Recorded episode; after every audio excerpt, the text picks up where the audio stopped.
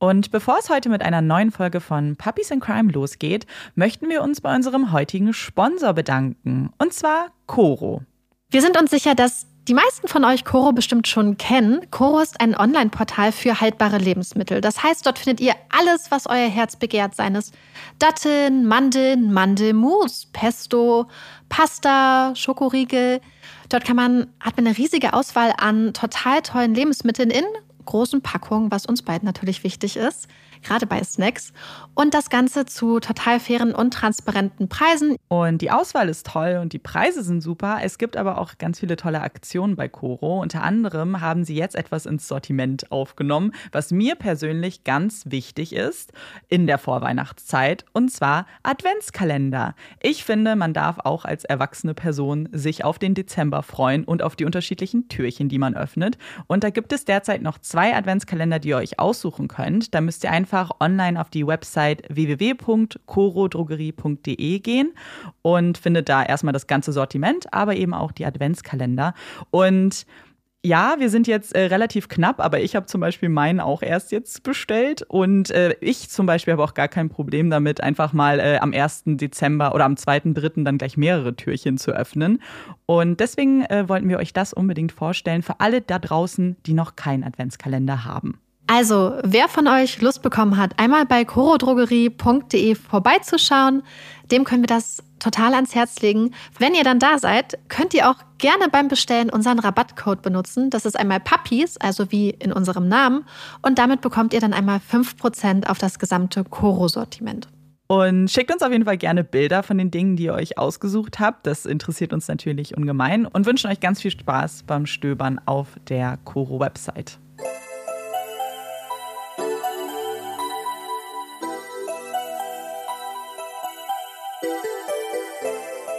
Herzlich willkommen bei Puppies and Crime, unserem True Crime Podcast. Ich bin Marike. Und ich bin Amanda. So, ihr Lieben, heute sind wir nicht im Studio und auch nicht zusammen in einem Raum, sondern nehmen getrennt auf zum ersten Mal, was sich als recht aufwendig und umständlich herausgestellt hat, zumindest für uns beide Menschen, die nicht besonders technikaffin sind. Wir werden da jetzt noch mal ein bisschen dran tüfteln und hoffen aber, dass die Folge trotzdem so einigermaßen glatt läuft. Aber deswegen wollen wir auch gar nicht so viel vorweg quatschen, sondern ich hoffe, dass Amanda gleich direkt mit ihrem Fall loslegt. Genau, also wir haben schon ein bisschen gestruggelt, aber wir hoffen, wir haben es jetzt einigermaßen hinbekommen und es wird auf jeden Fall eine kleine Überraschung, was äh, wie die Folge dann am Ende für uns wird. Und ich habe einen Fall mitgebracht und den möchte ich euch dann gerne jetzt vorstellen. Lauren geht mit vorsichtigen Schritten den Flur entlang streift von einer Tür zur nächsten, blickt sich um. Dann betritt sie das erste Kinderzimmer. In der einen Hand hält sie den Wäschekorb, mit der anderen fischt sie Kleidung hastig vom Boden und wirft sie schwungvoll ins Körbchen. Sie wirft einen Blick durchs Zimmer. Sie seufzt. Ein bisschen unordentlich ist es hier schon, denkt sie. Sie verlässt das Chaos und schließt mit der freien Hand die Tür hinter sich zu. Gedankenverloren schreitet sie voran und dann bleibt ihr Blick an seiner Tür hängen. Die Tür steht wie immer ein Spalt breit offen.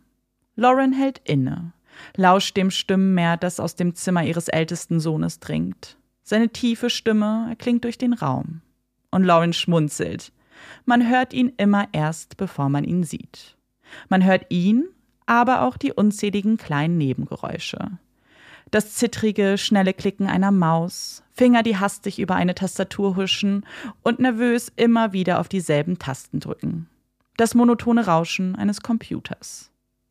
Sie blickt durch den kleinen Spalt und dringt für den kleinsten Augenblick in diese komplett andere Welt ein, die sich hinter dieser Tür verbirgt. Eine Welt, die sie nicht ganz versteht, mit der sie nicht wirklich etwas anzufangen weiß. Und so schnell, wie sie in diese Welt eingedrungen ist, so schnell verlässt sie sie auch wieder, schüttelt ihren Kopf, seufzt erneut und geht zurück ins Wohnzimmer. Sie stellt den Wäschekorb in die Ecke und blickt sich um. Ein Sammelsurium an Chaos breitet sich vor ihr aus. Sie atmet immer schneller, wirft ein Stück Wäsche nach dem nächsten in den Korb, bis es ihr reicht. Brack! Brack! Kannst du endlich mal mit dem Haushalt helfen? Brack, verdammt! Voller Wut schnappt sie sich ein weiteres Stück Dreckwäsche und wirft es gekonnt in den Korb. Eine Punktlandung. Und wo zuvor noch sanfte Schritte durch den Flur glitten, sind es jetzt die festen Stampfer einer Bärenmutter. Lauren reißt die Tür zu Brecks Zimmer auf, sticht mit einer imaginären Nadel die Blase seiner kleinen, eigens erschaffenen Welt auf. Breck schaut sie erstaunt an und hebt eine Augenbraue. Meine Mom ist ins Zimmer gekommen, bin kurz AFK. Er setzt sein Headset ab. Brack, ich hab dich gerufen. Du hast noch keine deiner Hausarbeiten erledigt. Brack, bitte hilf mir kurz, danach kannst du weiterspielen. Seine Hände greifen wieder zum Headset. Er setzt es sich auf den Kopf, bedeckt seine Ohren mit den großen Kopfhörern und wirft seiner Mutter einen letzten Blick zu. Louis hat gesagt, ich muss diese Hausarbeiten nicht erledigen. Es sind doch die anderen, die die ganze Unordnung machen. Der Drehstuhl bewegt sich, dreht sich um die eigene Achse, und kaum kann Lauren ein Wort verlieren, wird sie erneut umringt von den bunten Nebengeräuschen, den Stimmen, dem Klicken. Louis hat gesagt dass. Louis sagt aber, Louis denkt nicht das. Dieses elende Louis hat gesagt Spiel spielen sie nun seit Wochen. Ach was, seit Monaten. Lauren knirscht mit den Zähnen. Wenn sie noch einmal diesen Namen hören muss, wenn sie nur noch ein einziges Mal anhören muss, was Louis für richtig oder notwendig hält, dann, dann weiß sie auch nicht. Denn seitdem Louis in das Leben von Breck getreten ist und damit auch in ihres, erkennt sie ihren Erstgeborenen kaum wieder. Er ist aufmüpfig, hilft nicht mehr im Haushalt, vernachlässigt Freunde und Hobbys. Er verbringt jede freie Sekunde seines Alltags am PC, blickt starr auf die drei Monitore vor ihm und spielt ein Spiel nach dem nächsten. Und mittendrin ist immer er, Louis. Was ist nur aus ihrem Brack geworden? Wo ist ihr süßer, lieber kleiner Junge nur hin? Der kleine Junge, der am 17. März 1999 in Caterham, Surrey, Großbritannien, das Licht der Welt erblickte. Lauren erinnert sich, als ob es gestern war, als sie ihr kleines Bündel Glück in den Arm hielt, als sie das erste Mal in seine großen Kulleraugen blickte, seine zarte Haut streichelte und ihm durch die dunklen Haare strich. Dieses kleine Baby, ihr Sonnenschein, war die absolute Krönung ihrer Beziehung gewesen. Lauren und ihr Mann Barry sind drei Jahre vor Brecks Geburt aus den USA nach Großbritannien gezogen. Barry arbeitet in der Ölindustrie und hatte ein einmaliges Jobangebot erhalten, das sie einfach nicht ausschlagen konnten. Also packten sie ihre Koffer, nahmen ihre Habseligkeiten mit und eine große Portion Hoffnung auf einen Neuanfang. Und sie wurden nicht enttäuscht. Schnell lebten sie sich in Caterham ein, wurden von der Gemeinde mit offenen Armen empfangen. Als Lauren dann die freudige Botschaft erhielt, schwanger zu sein, liefen die Räder in der Namenssuchmaschine ihrer Köpfe heiß. Es sollte ein besonderer Name sein, nicht nur kreativ, anders. Er sollte eine Bedeutung für sie haben, sollte sie an ihre Liebe erinnern. Und genau so einen Namen haben sie letztlich gefunden. Breck, als Anlehnung an den Ort, an dem sich Barry und Lauren kennenlernten. Breckenridge in Colorado. Und so besonders wie sein Name ist, genauso einzigartig ist ihr Breck für sie. Er ist ein offenes Kind, geht mit einer ganz natürlichen Neugier durchs Leben und trägt dabei das größte, schillerndste Strahlen auf dem Gesicht. Und diese besondere Neugier zieht ihn schon als Kleinkind in eine ganz bestimmte Richtung. Wie magisch angezogen stapft der kleine Brack mit unsicheren Schritten auf alles zu, was mit Technik zu tun hat. Sei es der familieneigene Computer, der Fernseher oder Experimente mit einer Rakete im Garten. Für Brack sind die Funktionalitäten dahinter unfassbar interessant. Wann immer er ein kaputtes Spielzeug oder Gerät aufstöbern kann, setzt sich der kleine Brack hin, bewaffnet mit dem Werkzeugkasten seines Vaters, und beginnt, die Gegenstände vor ihm zu reparieren. Er scheint ein Händchen dafür zu haben, wenn auch ein sehr kleines Händchen. Ein Umstand, der sich nicht ändern würde, auch als das Haus der Familie einen ganzen Schwung Zuwachs bekommt. Im Jahr 2002 gebärt Lauren Drillinge, zwei Mädchen und einen Jungen.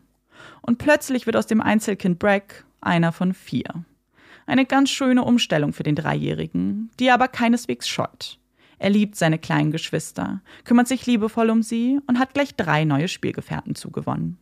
Spielgefährten, denen er nur allzu gerne die Welt erklärt. Und im Austausch dafür erhält er ihre absolute, uneingeschränkte Anerkennung. Brack ist wie ein Held für die drei Kleinen.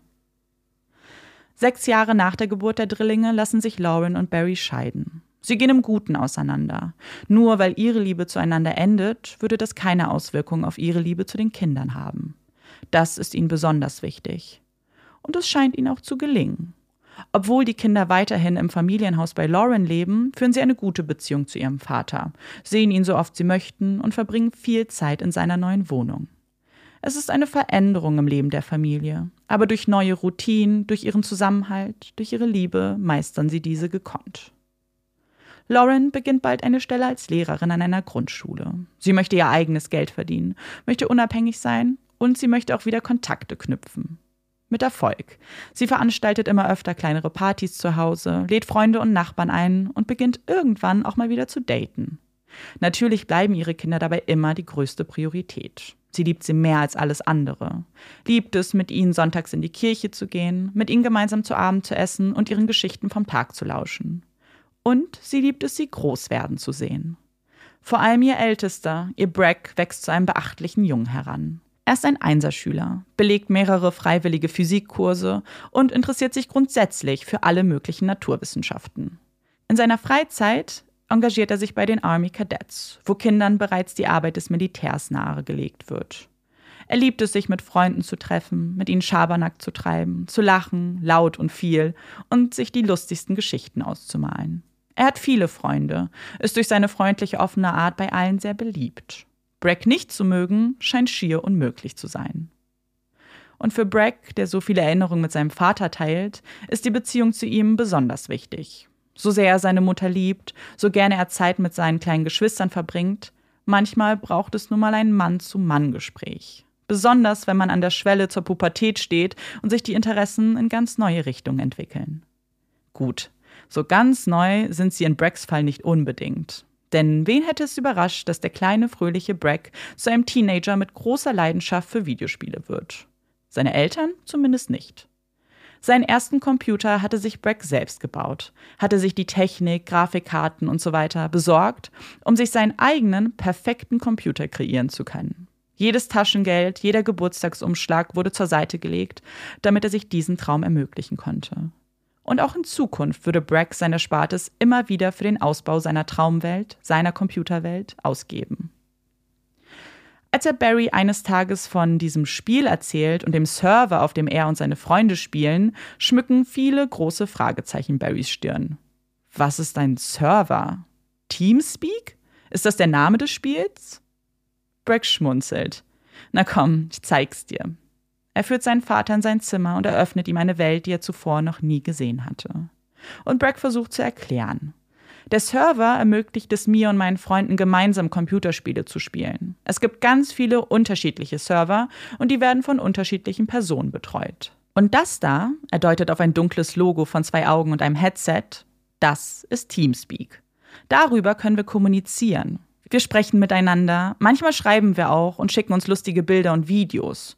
So haben wir das Gefühl, dass wir wirklich zusammenspielen. Wahnsinn, denkt Barry. Es ist wie ein virtueller Raum, ein Spielplatz, auf den die Besucher gemeinsam in die Welt des Computerspiels eintauchen und dabei miteinander sprechen können. Sie werden Teil dieser Welt, Teil des Spiels. Und ja, wenn Barry Brack so über die Schulter schaut, dann kann er den Reiz dieser Welt durchaus nachvollziehen. Und Brack kann es kaum erwarten, diese Welt weiter zu erkunden. Jeden Tag nach der Schule eilt er nach Hause, begrüßt seine Mutter mit einem Kuss auf die Wange und setzt sich vor seinen PC. Er schaltet die drei Monitore an, setzt sich das Headset auf den Kopf und begrüßt seine Mitspieler. Sein Freund Max hatte ihn damals von diesem Server erzählt. Er selbst sei von seinem Freund Liam eingeladen worden. Er würde schon seit ein paar Monaten hier unterwegs sein und es sei mit Abstand der beste Server überhaupt. Und sie hatten recht. Bragg gefiel es hier. Es war ein offener Server mit über 400 anderen Mitspielern und Mitspielerinnen. Es gab kein Auswahlkriterium, keine Passwörter, keine Einschränkungen. Jeder, der wollte, konnte Teil dieses Servers werden. Alles begann mit Minecraft, einem der wohl bekanntesten Computerspiele der Welt. Stunden über Stunden bauten sich Brack und seine Freunde ihre würfelförmige Welt auf, sammelten Ressourcen und kämpften. Und währenddessen erzählten sie sich die wildesten Geschichten aus dem wahren Leben und aus ihrem Minecraft-Leben. Ein lautes, herzliches Lachen erfüllte dann Bracks Zimmer. Ein Lachen, das nur noch lauter und ansteckender werden würde, als sie beginnen, Battlefield 3 zu spielen. Ein First-Person-Shooter, der sich zu Bracks absoluten Lieblingsspiel mausert. Und damit steht er nicht alleine da. Auch seine Freunde sind ganz fasziniert von diesem neuen Spielerlebnis. Gemeinsam ziehen sie in die virtuelle Schlacht, jeder mit seiner eigenen Rolle, seinen eigenen Fähigkeiten und seinen eigenen Waffen. Brack bevorzugt Schusswaffen, kann schnell und zielsicher schießen und wird damit zu einem essentiell wichtigen Mitspieler für die anderen. Kurzum, Brack ist richtig gut in dem Spiel und deswegen möchte man ihn lieber auf der eigenen Seite wissen als auf der gegnerischen.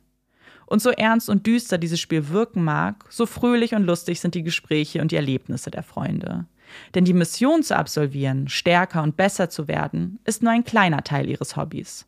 Tatsächlich können sie auch Stunden damit verbringen, durch die Welt des Computerspiels zu laufen, die Natur zu erkunden und einfach nur Spaß zu haben. Sich Steine an den Kopf zu werfen, sich von den Brücken zu schubsen oder sich voreinander zu verstecken. Denn all das sind Videospiele. Sie können ernst und actiongeladen sein, aber sie eröffnen auch die Möglichkeit, der eigenen Kreativität und Fantasie freien Lauf zu lassen. Der Server wird für sie wie ein kleiner Clubraum, in dem sich Brack und seine Freunde, aber auch viele Fremde aufhalten, mit denen man Kontakt haben kann, aber nicht muss. Einer dieser fremden Menschen ist Louis und ihm gehört der Server. Er ist schon fast 18 und damit in etwa vier Jahre älter als Brack und seine Freunde. Persönlich kennt ihn niemand.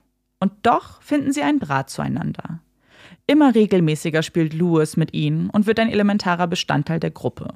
Aus fünf Freunden werden schnell sechs. Und diese sind ein eingeschweißtes Team. Nicht nur, weil sie gemeinsam spielen, sondern vor allem, weil sie sich während des Spiels auch über ganz viele alltägliche Dinge austauschen ihr Familienleben, ihre Hobbys und natürlich ihre Interessen. Als Brack einmal erwähnt, dass er sich gerne mal mit der anderen Seite der Spielewelt beschäftigen würde, dass er programmieren möchte und dass er Codes unfassbar spannend findet, bestätigt Louis ihn in seiner Neugier. Er soll es einfach mal ausprobieren. So schwer ist das alles gar nicht. Er selbst hat da auch ein bisschen Erfahrung. Und Brack nickt. Ja, er würde es mal versuchen. Es ist etwas ganz Neues für Brack, mit jemandem zu sprechen, der seine Interessen teilt, für den mehr hinter dem Spiel steckt, eine Unendlichkeit von Möglichkeiten, von Zahlen, Buchstaben, von Codes, die es zu entdecken gibt. Und in Lewis scheint er endlich jemanden gefunden zu haben, der dies auch so sieht. Immer öfter spielen die beiden zusammen, tauschen sich aus über die aktuellsten Spiele und die neuesten Produkte auf dem Markt. Und während Brack und seine Freunde auch ganz offen über ihre Familie und ihren Alltag sprechen, hält sich Lewis auf dem Gebiet immer zurück. Während eines Spiels fragt Brack ihn also geradeaus, wo er denn leben würde. Lewis hält einen Moment inne. Jetzt gerade bin ich in New York. New York? Brack verschluckt sich fast. Was machst du denn in New York? Und um diese Uhrzeit? Ach, erwidert Lewis, ich mache heute eine kleine Nachtschicht. Du meinst jetzt beim Spielen? Nein, ich habe auch ein Leben und einen Job. Weißt du, ich arbeite hier beim Sicherheitsdienst. Ich teste Websites. Also bist du ein Hacker? fragt Bragg neugierig. Nein, lacht Lewis. Aber mehr kann ich nicht sagen. Top Secret, du verstehst? Und Bragg versteht natürlich. Er ist ganz fasziniert von seiner Internetbekanntschaft. Was muss das für ein aufregendes Leben sein, das Lewis führt? Er lebt in New York, arbeitet für den Sicherheitsdienst, hat 20 Millionen in Bitcoin. Er führt auch sein eigenes Unternehmen und programmiert für andere. Er lebt seinen absoluten Traum. Und das mit 18 Jahren? Wie kann ein 18-Jähriger so erfolgreich sein? Und würde es Bragg auch jemals so weit schaffen? Während Braggs Freunde nicht ganz so sicher sind, was sie von dieser Geschichte halten sollen und es irgendwie komisch finden, dass ein 18-Jähriger in einem Penthouse in New York lebt und um die Welt jettet, lauscht Bragg voller Neugier seinen Erzählungen. Er hängt an seinen Lippen, wenn er von seinem neuesten Programmierauftrag berichtet. Und wenn es den anderen dann zu viel wird, dann fokussieren sie sich lieber auf das Spiel und wechseln das Thema. Dann wird wieder gelacht. Wie sehr Lauren dieses Lachen liebt das kindliche Kichern, das aus einem Heranwachsenden dringt und sie daran erinnert, dass er immer noch ihr kleiner Junge ist. Wenn Lauren mal das Zimmer betritt, kündigt Bragg dies schnell an. Meine Mom ist hier. Und die Stimmen der anderen verstummen.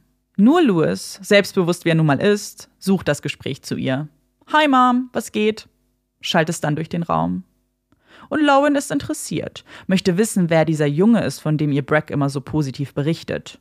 Sie fragt ihn, wie ihm New York gefällt, warum er an einem Freitagabend vor dem PC abhängt und nicht unterwegs ist. Ob er schon viel von New York gesehen hätte? Nein, antwortet er dann. Er muss viel arbeiten, hatte noch kaum Zeit, die Stadt zu erkunden. Er ist müde und deswegen bleibt er heute lieber zu Hause. Hm. denkt Lauren. Vielleicht malt sie ja den Teufel an die Wand, aber ist das nicht seltsam? Ein 18-Jähriger, der mit 13- und 14-Jährigen abhängt, der immer online ist und immer bereit ist, mit Brack zu spielen? Sie verwirft den Gedanken schnell. Bestimmt ist das ganz normal in den Kreisen. Bestimmt alles ganz harmlos. Brack und Lewis verbringen immer mehr Zeit auf dem Server. Lewis bereitet ihnen einen Privatraum vor, in dem sich nur die beiden austauschen können. Es sind intensive Gespräche, die sie da führen. Gespräche über ihre Zukunft und dass Bragg sein Leben nicht mit Schule vergeuden soll. Er ist ein kluger Kerl, hat was auf dem Kasten. Er soll sich nicht von den konventionellen Erwartungen seiner Umgebung einschränken lassen. Er ist zu Größerem bestimmt. Diese Schule, diese ganzen unnützen Fächer, wer braucht das schon? Wer braucht ein Studium? Sieh mich an, erklärt Louis. Ich habe die Schule mit 16 geschmissen und schau, wo es mich hingebracht hat. Ich führe ein multimillionenschweres Unternehmen. Bragg denkt nach. Er dachte eigentlich immer, dass er mal studieren würde. Aber das, was Louis da sagt, ergibt Sinn. Denn was war mit Mark Zuckerberg? Der hatte sein Studium doch auch nie beendet. Und Steve Jobs hatte das College auch nie zu Ende gebracht. Und hat es ihnen geschadet? Sicherlich nicht. Vielleicht hat Louis ja recht. Vielleicht muss Bragg umdenken, sein Leben neu definieren. Und in ihren Gruppengesprächen mit seinen anderen Freunden geht es ebenfalls heiß her. Lewis erklärt den anderen, dass sie sich nicht von den Mainstream-Medien einlullen lassen sollen. Das sei alles gelogen, was sie da in den Nachrichten erzählen. Er weiß das. Sieh dir mal den Syrienkrieg an. Alles nur Fake News. Da geht es viel schlimmer her. Menschen werden da auf der offenen Straße enthauptet. Er wüsste das, war selbst sowohl in Syrien als auch in Ägypten stationiert. Er würde sich auch bald nochmal auf den Weg nach Syrien machen, um dort auszuhelfen. Eine noble Geste, denken die anderen. Eine Geste, zu der es aber nie kommen wird, denn Louis Flug nach Syrien wird ganz plötzlich storniert, weil am Flughafen eine Bombe hochgegangen sei. Es ist wohl dieser Tropfen, der das Fass an ungewöhnlichen Geschichten zum Überlaufen bringt. Das kann doch alles nicht stimmen. Nie und nimmer, denken Braggs Freunde. Louis lügt, und das zum wiederholten Male. Und diesmal sind es keine lustigen Lügen mehr, keine witzigen Geschichten aus seinem New Yorker Penthouse. Seine radikalen Ansichten, seine Erzählung von einem Krieg, den er ganz bestimmt nie mit ansehen hat müssen, sie sind gruselig, erschreckend, beängstigend. Liam ist der Erste, der sich gegen Louis ausspricht, ihn mit dem Verdacht konfrontiert. Etwas, das Louis ganz und gar nicht gefällt. Er mutet ihn, schaltet ihn stumm. So wie ein nach dem anderen, der es wagt, Zweifel anzubringen. Nur Bragg bleibt. Und als dieser fragt, wo seine Freunde hin seien, erklärt Louis kühl, dass sie Mist über ihn erzählen und dass schließlich sein Server sei und er hier tun und lassen könne, was er will. Zunächst denkt sich Bragg nichts dabei. Auch nicht, als seine Freunde auf ihn zukommen und ihn beginnen vor Louis zu warnen. Mit dem stimmt was nicht. Komm, lassen wir es einfach sein und suchen uns einen neuen Server. Aber Bragg versteht nicht. Was haben sie denn gegen ihn? Und wieso sollte er seinen Freund einfach im Stich lassen? Er hat ihm nichts getan. Nein, im Gegenteil. Er unterstützt ihn, motiviert ihn, er versteht ihn einfach. Zu Hause angekommen, lockt sich Bragg wieder ein. Hey, erklingt Louis Stimme. Du, ich hab da schlechte Nachrichten. Ich weiß gar nicht, wie ich dir das sagen soll. Was ist los? fragt Bragg. Weißt du, ich bin vorhin aus Versehen in einen anderen Raum gestoßen. Da haben sie über dich gesprochen. Wer? Na, deine Freunde. Sie haben gesagt, dass sie dich nicht mögen, dass sie dich hassen. Wer hat das gesagt? Ich, ich verstehe nicht. Es war Liam und Matt. Bragg, du brauchst sie nicht. Mach dir nichts draus. Du hast doch mich. Du hast unsere Freundschaft. Vergiss sie einfach. Aber Bragg kann nicht vergessen. Das sind doch seine Freunde, oder? Er muss noch mal mit ihnen reden. Und in einem letzten Gespräch versuchen seine Freunde ihn erneut zu warnen, pochen darauf, dass Louis nicht der ist, für den er sich ausgibt. Aber Bragg sieht das nicht. Nein, er sieht einen Freund in Louis, seinen einzigen Freund. Während sich die anderen von dem Server verabschieden, bleibt Bragg Lewis treu und verabschiedet sich stattdessen von seinem alten, bekannten Leben. Er kapselt sich ab, geht nicht mehr zu den Treffen der Army Cadets, unterhält sich nicht mehr mit seinen Freunden auf dem Schulhof. Da, wo einst ein lachender Pausenclown die anderen zum Lachen brachte, sitzt nun nur die Hülle seiner selbst. Bragg, ich hab dich gerufen. Du hast noch keine deiner Hausarbeiten erledigt. Brack, bitte hilf mir kurz, dann kannst du weiterspielen. Louis sagt, ich muss das nicht machen. Lauren hört Louis Stimme in Bracks Ohr. Du musst das nicht machen, hör nicht auf sie. Und es reicht. Endgültig.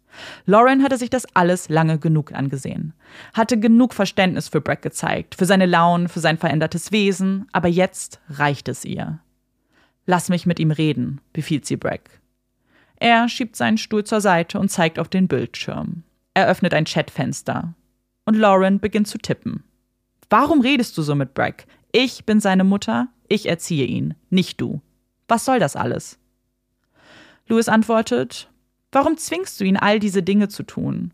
Er will nicht in die Kirche, er glaubt nicht an Gott. Warum soll er also gehen? Das ist unsere Familienzeit. Es ist eine Stunde jede Woche, die wir gemeinsam verbringen. Etwas, das uns Freude bereitet. Aber das tut es nicht für Breck. Er ist ein guter Sohn. Schau ihn dir mal an. Er trinkt nicht, raucht nicht. Warum darf er dann nicht das tun, was ihm Spaß macht? Mit mir zu spielen. Lawrence Hände versteifen sich. Was fällt diesem Typen ein? Und hastig fliegen ihre Finger über die Tastatur. Dann klickt sie auf Senden und steht auf. Alles, was wir machen, tun wir, weil wir Brack lieben, weil wir eine Familie sind, weil ich seine Mutter bin und nur das Beste für ihn will. Und das war's. Ende der Geschichte. Und es ist das Ende. Denn Lauren kann nicht mehr. Sie kann das nicht akzeptieren. Brack, wir müssen reden, beginnt sie das Gespräch. Sie hatte Barry zu sich bestellt. Es ist ihr wichtig, dass Bracks Vater da ist und dass sie an einem Strang ziehen. Brack, wir kennen diesen Jungen nicht. Wir wissen nicht, wer er ist und wir trauen ihm nicht. Aber er hat ein gutes Herz, das weiß ich, fleht Brack. Nein, Brack, du bist 14, das weißt du nicht. Das kannst du nicht wissen, du kennst ihn nicht. Und wir fühlen uns nicht wohl damit, dass du weiter mit ihm Kontakt hast. Wir hatten angeboten, dass wir ihn kennenlernen würden. Das hat er ausgeschlagen. Er hat gesagt, er hat keine Zeit dafür. Und das reicht. Aufgelöst rennt Brack in sein Zimmer. Er muss nochmal mit Louis sprechen, muss ihm von alledem berichten. Meine Eltern flippen aus. Sie drohen mir den Computer wegzunehmen. Was denken Sie denn, wer ich bin? Brack, es wird alles gut. Wir müssen nur noch ein bisschen abwarten. Dann beruhigen Sie sich wieder. Aber damit würde er nicht recht behalten. Es würde sich nicht beruhigen. Denn Lawrence und Barrys Entscheidung steht fest. Louis muss aus dem Leben ihres Sohnes verschwinden. Wie oft haben sie Geschichten von irgendwelchen alten Männern gehört, die sich als Jugendliche ausgeben, nur um sie dann in der Realität missbrauchen zu können? Oder was wäre, wenn er zu einer terroristischen Organisation gehört und Kinder zu radikalisieren versucht? Weshalb sonst sollte er so oft von Syrien und dem Krieg sprechen? Das Internet kann so gefährlich sein, und Sie als Eltern haben doch die Verantwortung dafür, dass Ihrem Sohn nichts zustößt. Lauren kontaktiert die Polizei. Bragg hatte ihr mal den vollen Namen von Lewis mitgeteilt und dass er ursprünglich aus Essex kommt. Sie berichtet den Polizisten von ihren Sorgen, ihre Befürchtungen und bittet sie, nach einem Lewis Danes zu suchen. Zwölf Minuten lang berichtet sie von Veränderungen in Bragg und dass diese einzig Lewis zuzuschreiben sind. Seit nun neun Monaten geht das so und sie weiß einfach nicht weiter. Die Polizisten versprechen ihr, in ihrer Datenbank nachzusehen. Und wenn sie etwas finden, dann würden sie natürlich tätig werden. Das Gespräch endet. Aber Lawrence Bemühungen sind noch lange nicht am Ende. Sie spricht mit anderen Eltern, mit anderen Freunden von Bragg. Und egal wie oft er sie versucht umzustimmen, seinen Eltern erzählt, wie wichtig Louis für ihn ist, dass er der Einzige ist, der seine Interessen teilt, seine Eltern geben nicht nach. Und so hört er auf, sie überzeugen zu wollen und akzeptiert ihre Entscheidung. Das ist es einfach nicht wert, erklärt er. Er wird nicht weiter meine Freundschaft zu jemandem kämpfen, den er gar nicht persönlich kennt. Zunächst zeigen sich Lauren und Barry skeptisch. Ist er tatsächlich zur Besinnung gekommen? Versteht er, dass sie nur das Beste für ihn wollen? Um sicherzugehen, dass dies nicht einfach nur eine fadenscheinige Ausrede ist, konfiszieren sie seinen Computer. Wenn Bragg telefoniert, dann spitzen sie die Ohren lauschen, ob der Name Lewis fällt oder ein Pseudonym, das passen könnte. Aber sie hören nichts. Stattdessen sehen sie, dass der alte Bragg immer mehr zum Leben erwacht. Ein Bragg, der wieder lacht, der wieder am Essenstisch sitzt und von etwas anderem als Videospielen berichtet. Der sich zu Weihnachten ein Hoodie wünscht und es kaum abwarten kann, ihn endlich anzuziehen, als er ihn auspackt. Ihr Bragg, ihr liebster Sohn, den sie so lange vermisst haben, er ist wieder da. Und beginnt sein Leben wieder neu aufzubauen, wieder Anschluss zu finden. Und wo ginge das besser als auf einer Klassenfahrt nach Spanien? Bragg freut sich ungemein auf diese Zeit und genießt sie in vollen Zügen. Vielleicht hat das auch mit dem einen gewissen Mädchen zu tun, das er auf der Fahrt kennenlernt und mit der er das ein oder andere Selfie postet. Bragg ist wie ausgewechselt, als er wiederkommt, ist selbstsicher, ist fröhlich und Barry war noch nie so froh, seinen Sohn wieder in die Arme schließen zu können. Alles würde gut werden. Da waren sie sich nun sicher. 16. Februar 2014, Sonntag. Bragg schließt die Tür seines Zimmers in Barrys Wohnung. Hey, ich würde schnell zu einem Freund rübergehen. Wir möchten ein bisschen an seinem PC herumwerkeln. Und Barry lächelt. Er freut sich, dass Bragg etwas Zeit mit Freunden verbringen möchte. Und das diesmal nicht vor einem Bildschirm. Nachdem sie die positive Veränderung von Bragg wahrgenommen haben, haben sie ihm seinen Computer auch zurückgegeben. Zur großen Freude von Bragg, der nun endlich wieder seinem Hobby nachgehen konnte. Zu wem gehst du denn? Soll ich dich schnell fahren? fragt Barry. Ich gehe nur zu Max, das ist nicht so weit, alles gut. Und Barry nickt, schnappt sich seinen Jungen und umarmt ihn. Bragg greift nach seinem Rucksack und verlässt das Haus. Er blickt ein letztes Mal zurück und winkt. Barry schaut ihm verträumt hinterher. Kurze Zeit später empfängt er ein SMS von Bragg. Er würde gern über Nacht bleiben. Sie haben Pizza bestellt, es ist noch so nett und morgen beginnen doch eh die Ferien. Wir sehen uns dann morgen, beendet er die Nachricht. Was Barry nicht weiß, ist, dass sie sich nicht wiedersehen würden. Dass er seinen über alles geliebten Sohn nie wiedersehen würde. Denn Bragg ist nicht zu Max gelaufen. Stattdessen stieg er in ein Taxi, das ihn in das 30 Meilen entfernte Essex bringen sollte. Und was dort geschah, ist der Stoff, aus dem Horrorfilme gemacht werden. Essex Notrufzentrale, wie kann ich Ihnen helfen? Ein leises Atmen erfüllt die Leitung. Dann beginnt jemand zu sprechen. Ein junger Mann. Er spricht ganz ruhig. Fast zu ruhig, wenn man bedenkt, was er gleich zu sagen hat. Okay. Hallo?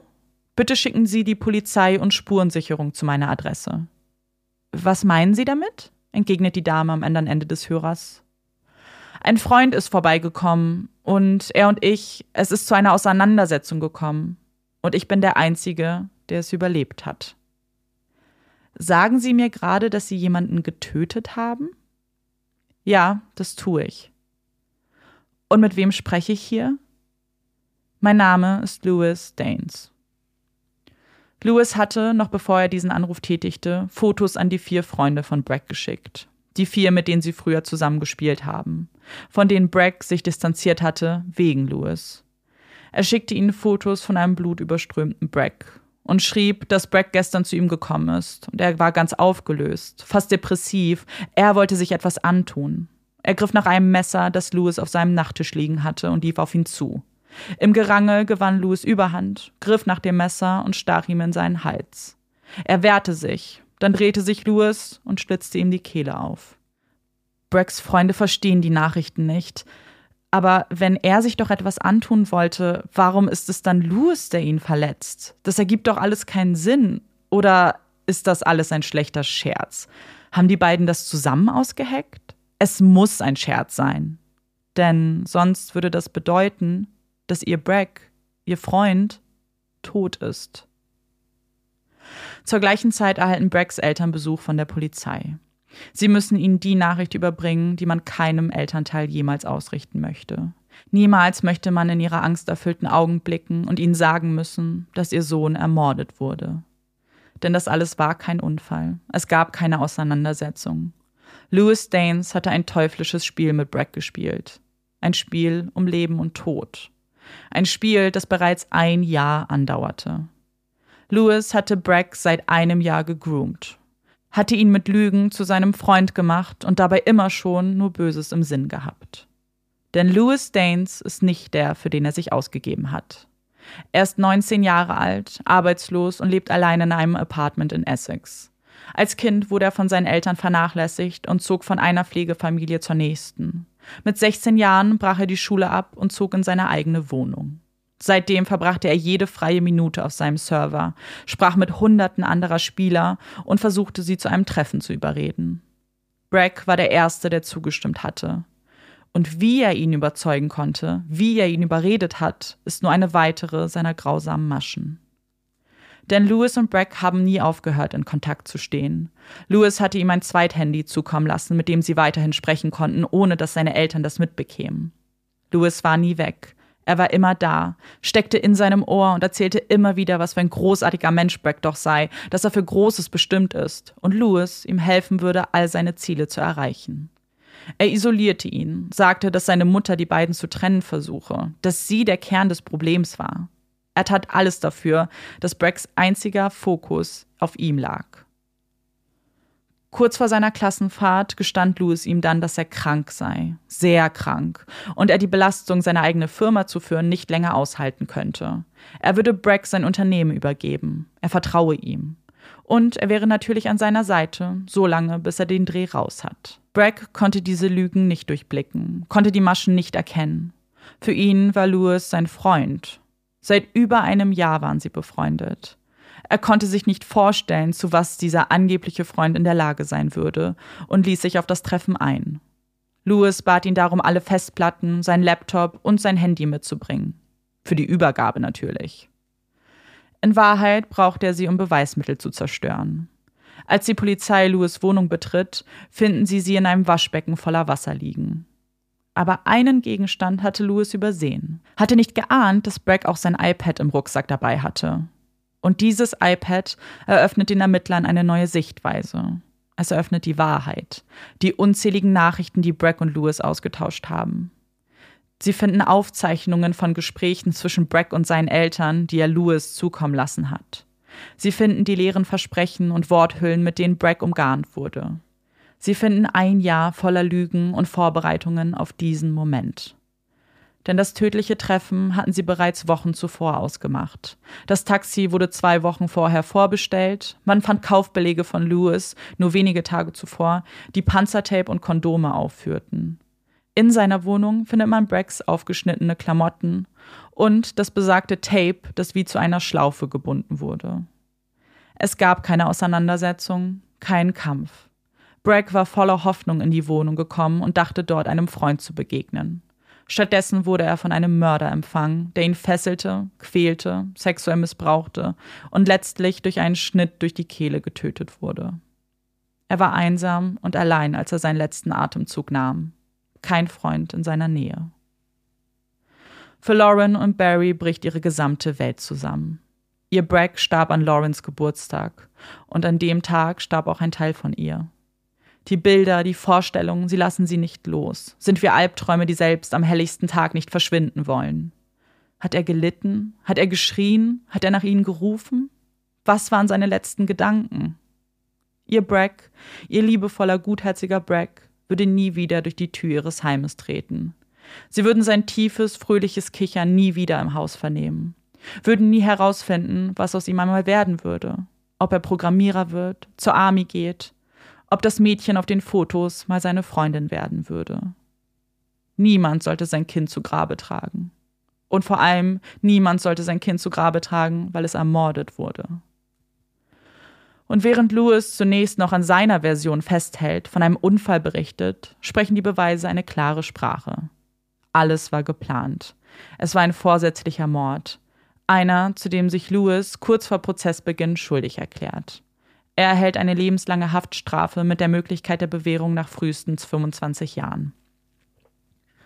Und während dieser neue Guilty Plea vielleicht eine Erleichterung bei Freunden und Familie hervorrufen sollte, schließlich erspart man sich damit einen langen emotionalen Prozess, so bringt dieser Schuldspruch auch eine traurige Gewissheit. Es war kein Unfall, es gab keinen Streit, kein Kampf, es passierte nicht aus Versehen, weil sich jemand nicht unter Kontrolle hatte, nicht weil Breck sich das Leben nehmen wollte und Louis ihm half. Es war Mord. Er war geplant und Louis ist schuldig. Und wenn er schuldig ist, sind wir es dann auch? fragen sich Freunde und Familie. Hätten wir als Freunde nicht einschreiten müssen? Wir haben verstanden, dass Louis lügt. Hätten wir nicht versuchen müssen, Bragg zu überzeugen, von ihm loszukommen? Wenn wir uns nicht distanziert hätten, wenn wir bei Bragg geblieben wären, würde er dann noch leben? Hätte ich als Vater nicht sicherstellen müssen, wohin Bragg geht? Hätte ich darauf bestehen sollen, dass ich ihm zu seinem Freund fahre? Hätte ich genauer hinsehen sollen, ob es ein zweites Telefon gibt? Ich bin sein Vater. Ist es nicht meine Aufgabe dafür zu sorgen, dass mein Kind in Sicherheit ist? Hätte ich als Mutter mehr Verständnis aufbringen müssen? Hätte ich seinen Computer nicht konfisziert, dann hätte er nicht im Verborgenen gehandelt. Hätte ich ihm den Kontakt nicht verboten, hätte er uns vielleicht von dem Treffen erzählt? Hätte ich mehr tun müssen und hätte ich mehr tun können? Nein, das hätten sie nicht. Keiner von ihnen. Das betonen die Ermittler. Sie haben alles getan, was sie tun könnten, haben mit Bragg gesprochen, ihn gewarnt, versucht, ihn von Lewis fernzuhalten. Und sie haben die Polizei verständigt, haben den Mitarbeitern von ihren Sorgen berichtet. Mitarbeitern, die Fehler begangen haben. Denn sie haben Lewis Danes Namen nicht durch die Datenbank geschickt, haben nur eine Stunde nach dem Telefonat die Akte geschlossen, ohne etwas zu tun. Und hätten sie mal nachgeschaut, dann hätten sie festgestellt, dass Lewis kein unbeschriebenes Blatt ist dass es bereits einen Eintrag in seiner Akte gibt, wegen sexueller Belästigung eines 15-jährigen Jungen, den er aus dem Internet kannte. Ja, diese Mitarbeiter hätten mehr tun können. Davon ist Lauren überzeugt. Sie hätten diesen Eintrag sehen müssen und Lauren verständigen müssen. Sie hätten Bragg davon erzählen können. Vielleicht hätten ihn die Aussagen von Polizisten überzeugt. Bragg wird an seinem 15. Geburtstag am 17. März 2014 beerdigt. Familie und Freunde trauern um ihren Verlust. Sie wissen, dass ihr Leben nicht mehr dasselbe sein wird. Ohne Bragg fehlt ihnen etwas. Es reißt ein tiefes, dunkles Loch in ihr Leben. Aber sie möchten, dass aus seinem viel zu frühen Tod auch etwas Gutes entsteht. Sie gründen die Bragg Foundation, die schon in den ersten Wochen über 25.000 Pfund einnimmt. Dieses Geld soll genutzt werden, so wie es Bragg gewollt hätte. Sie möchten Kindern damit den sicheren Umgang zu Computern ermöglichen. Braggs Eltern möchten, dass ihnen diese Welt, die Bragg so sehr liebte, offen steht und sie gleichzeitig verstehen, welche Gefahren dahinter stecken können. Lauren besucht noch heute Schulen, um über die Gefahren des Online-Groomings aufzuklären. Sie teilt Braggs Geschichte und will, dass die Warnsignale erkannt werden.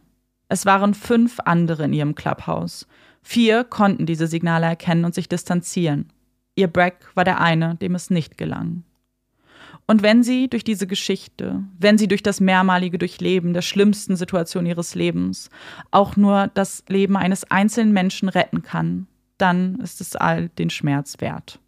Das ist ähm, einfach nur, also ich hatte ja gar keine Ahnung, in welche Richtung es sich entwickelt. Also so ein bisschen Ahnung, aber man weiß ja trotzdem immer nicht, wie es dann ausgeht. Und ich finde es einfach so ein unglaublich trauriger Fall. Also natürlich einmal, ja, ich, also gerade was du am Schluss erzählt hast mit der Polizei, hat mich dann doch nochmal auch sehr wütend gemacht irgendwie. Dass man da diese Bedenken, die die Mutter hatte, die ja wirklich legitim sind und wichtig und ähm, dass da nicht mal nachgeguckt wurde, weil es dauert ja nicht so lange, einen Namen vielleicht einfach mal in den Computer einzugehen und zu gucken, ob da vielleicht was bei rauskommt. Einfach nur, um ihr notfalls das zu sagen, hey, vielleicht ist alles in Ordnung. Vielleicht, man weiß es halt nicht, ne? Ja, das ist ein gutes Thema, das du ansprichst, ähm, denn das ist was, was, glaube ich, sehr viele Personen frustriert hat, Lauren und Barry natürlich ganz besonders. Und sie haben die Polizei auch in einem Zivilprozess verklagt. Sie haben sich außerhalb der Öffentlichkeit geeinigt und sie hat auch ja. eine Summe X zugesprochen bekommen, was ihr aber fast noch wichtiger war, weil was eben, man hat es sich natürlich angeschaut, man hat ermittelt, warum sie nicht kontrolliert haben ja. und die Personen waren halt äh, überfordert. Sie haben die Gefahr in diesem, in diesem Szenario nicht erkannt. Sie wussten nicht, was Grooming ist, sie ja. wussten nicht, wie gefährlich das sein kann. Und deswegen, was ihr eigentlich viel wichtiger als das Geld war, ist eine neue Regulierung, die dann mhm. ins Leben gerufen wurde. Und zwar, dass es eine Checkliste gibt.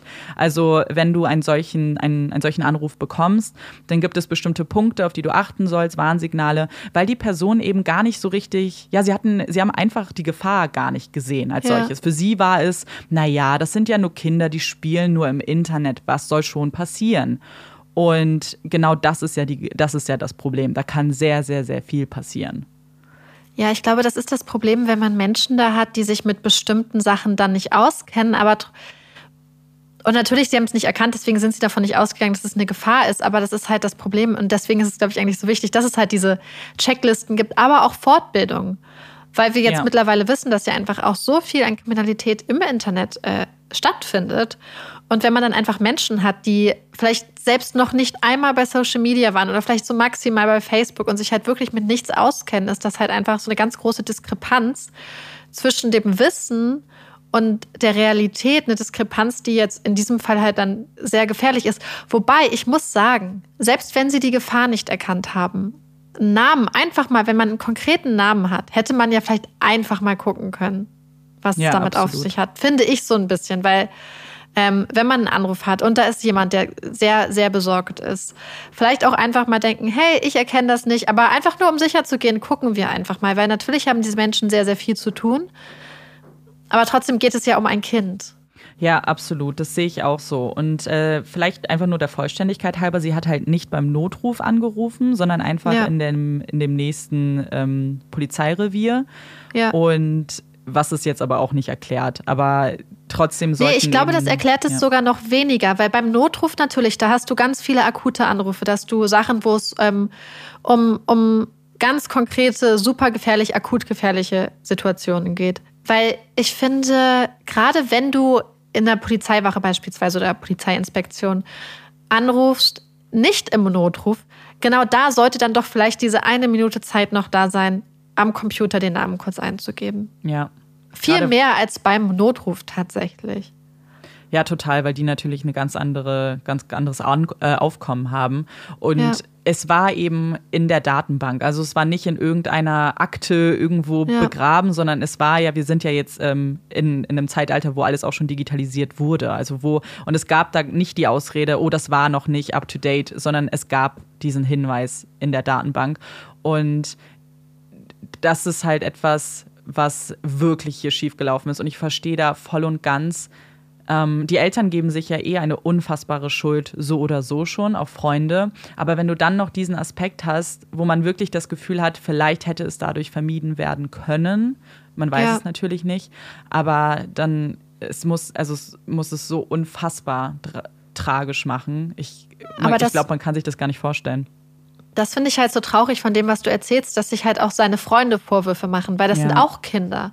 Ja, und total. Man, ich glaube, das Problem ist, man geht ja auch erstmal nicht davon aus. Und ich glaube, gerade als Kind, dass man dann mit diesem Schuldgefühl durchs Leben gehen könnte, das finde ich halt unglaublich tragisch, weil ich finde nicht, dass sich ein 14-jähriges Kind, ein 14-jähriger Junge Vorwürfe machen sollte, dass er da hätte, weil sie haben ja versucht, ihm das zu sagen und haben gesagt, hey, das stimmt doch irgendwas nicht und so und ähm, ja. und ja, seine Mutter hat es ja auch versucht. Und das finde ich halt so. Sie haben ja Sachen versucht. Und ich glaube, mhm. gerade wenn sie denkt, hey, es wird besser und ich sehe diese Sachen, dann ist es natürlich, das ist ja auch so eine, ich sag mal, typischer Aspekt zum Beispiel vom Grooming, aber auch von anderen Manipulationstechniken, dass man die Menschen halt von ihrer Umwelt trennt, mhm. sodass die Umwelt diese spezifischen Sachen dann irgendwann nun mal auch nicht mehr mitkriegt. Ja. Und das hat er ja ganz bewusst gemacht, indem er halt ihm zum Beispiel dieses Handy gegeben hat und so. Ja. Und als Eltern denkt man dann, oh,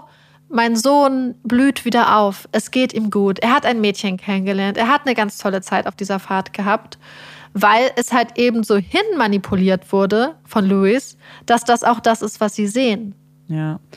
Eigentlich ganz gut, dass du jetzt schon so ein bisschen, weil ich habe noch vorbereitet so ein paar Punkte, was Online-Grooming bzw. Cyber-Grooming ist, weil ich nicht weiß, ob das vielleicht jedem so ein Begriff ist. Also ich glaube, dass viele von euch das kennen. Das kommt ja ganz oft auch in anderen True Crime-Fällen vor, aber ich habe trotzdem noch mal kurz ein bisschen was dazu aufgeschrieben. Vielleicht auch, was es für Warnsignale gibt und ein paar Statistiken, die ich tatsächlich sehr erschreckend fand. Und deswegen vielleicht erzähle ich euch dazu noch mal ganz kurz was. Bei dem sogenannten Grooming handelt es sich oftmals um Erwachsene, die Beziehung zu einer minderjährigen Person forcieren, um diese dann später in sexuelle Bahnen zu lenken. Und das kann eben auch in Person passieren oder wie heute in dem Fall online. Das ist eine Definition, die so in Deutschland benutzt wird. Wenn man sich das im englischsprachigen Raum anschaut, dann ist es tatsächlich noch viel weiter. Da geht es nämlich nicht unbedingt um Erwachsene, die Kinder ähm, groomen, sondern da beinhaltet das auch ganz oft Erwachsene zu anderen Erwachsenen. Und ich, ich persönlich finde es fast ein bisschen passender, weil gerade wenn man das online überträgt, kannst du nicht mal ausschließen, dass jemand Volljähriges nicht dasselbe, ja. also die auch Opfer davon werden kann, beziehungsweise Betroffene sein kann. Und Online-Grooming kann auf jeder uns bekannten Plattform eigentlich stattfinden. Also wir haben es heute in, dem, in Spieleforen gesehen oder auf Servern, wie es ja bei uns so war, aber das kann genauso auf Social Media stattfinden oder eben auch in Chaträumen. Und Grooming ist ein längerer Prozess. Also wir haben es ja auch gesehen, die Person versucht über einen ganz läng also über einen längeren Zeitraum ein Vertrauensverhältnis aufzubauen. Und das kann über Monate oder sogar Jahre gehen, bevor es überhaupt zum äh, ersten Mal eindeutige sexuelle Aufforderungen gibt. Und die große Gefahr beim Online-Grooming ist eben, dass die Person sich auch ähm, halt verstecken kann, dass sie hinter einem Alias äh, sich versteckt. Also sie kann Alter, Aussehen und Herkunft beliebig erfinden und damit auch ein viel größeres Vertrauen aufbauen. Und den Tätern geht es oftmals entweder darum, pornografische Fotos oder Videos zu erhalten oder sich im wahren Leben zu treffen. Und letzteres kann dann auch mit einer Vielzahl von unterschiedlichen Straftaten verbunden sein, wie eben einer Vergewaltigung, Körperverletzung oder eben Mord. Und ich finde, wenn man an Grooming denkt, dann hat man immer so ein ganz bestimmtes Bild vor Augen. Gerade wenn man vielleicht an Chaträume denkt, dann hat man immer dieses Gefühl von, das sind Kinder, die von alten Menschen irgendwie aufgefordert werden, gleich Bilder zu schicken. Und ich glaube, das wird halt dieser Problematik überhaupt nicht gerecht, denn mhm. wie man ja hier gesehen hat, hier geht es ja um was ganz anderes. Also es ist nicht das, was man vielleicht kannte, so, äh, also was ich zum Beispiel kannte als Teenager, haben, waren wir manchmal bei Knuddels und haben einfach so ein, so ein Penisbild bekommen. So. Aber das ist ja hier was ganz anderes. Es geht ja wirklich darum, dieses Vertrauensverhältnis aufzubauen.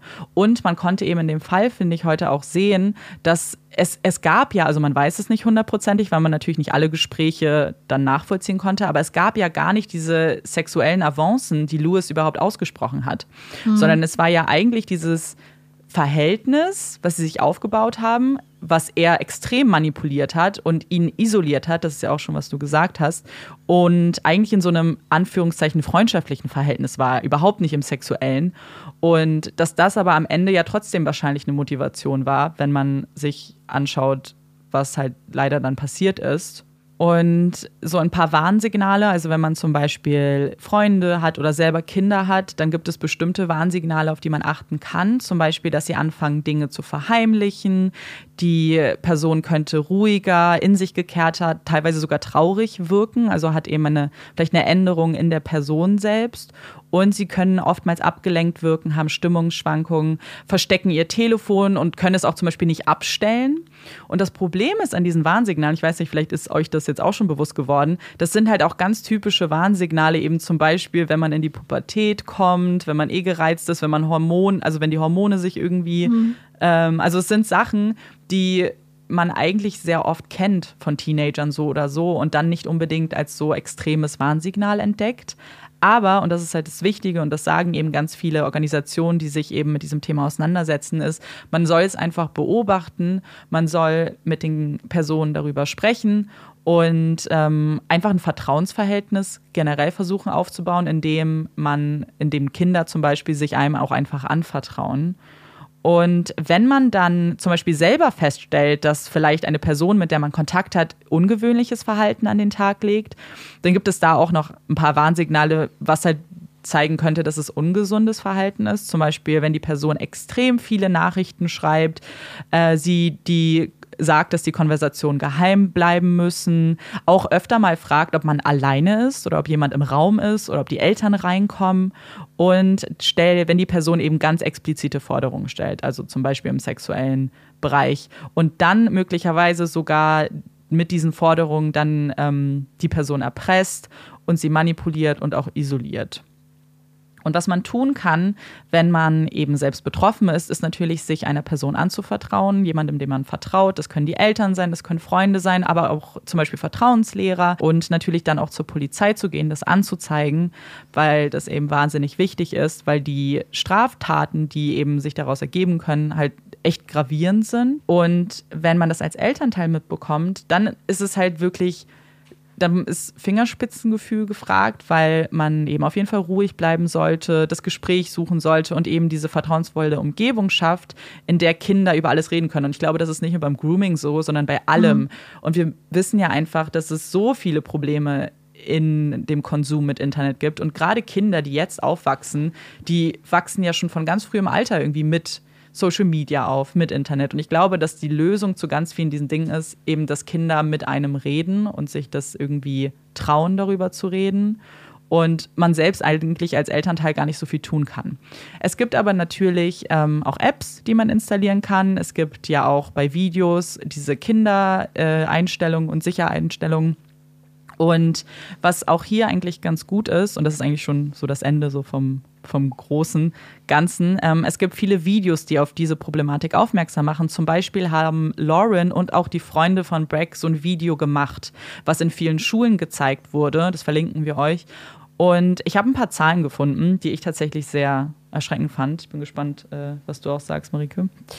Und die sind jetzt aus den USA. Das, ähm, ich habe leider keine Statistik zu Deutschland gefunden. Aber ähm, in den USA hatte man eben Kinder an Schulen befragt und 20 Prozent der Teenager haben gesagt, dass es schon mal äh, zu diesen Grooming-Vorfällen kam, indem sie um explizite Bilder gefragt wurden oder Videos danach gefragt wurden.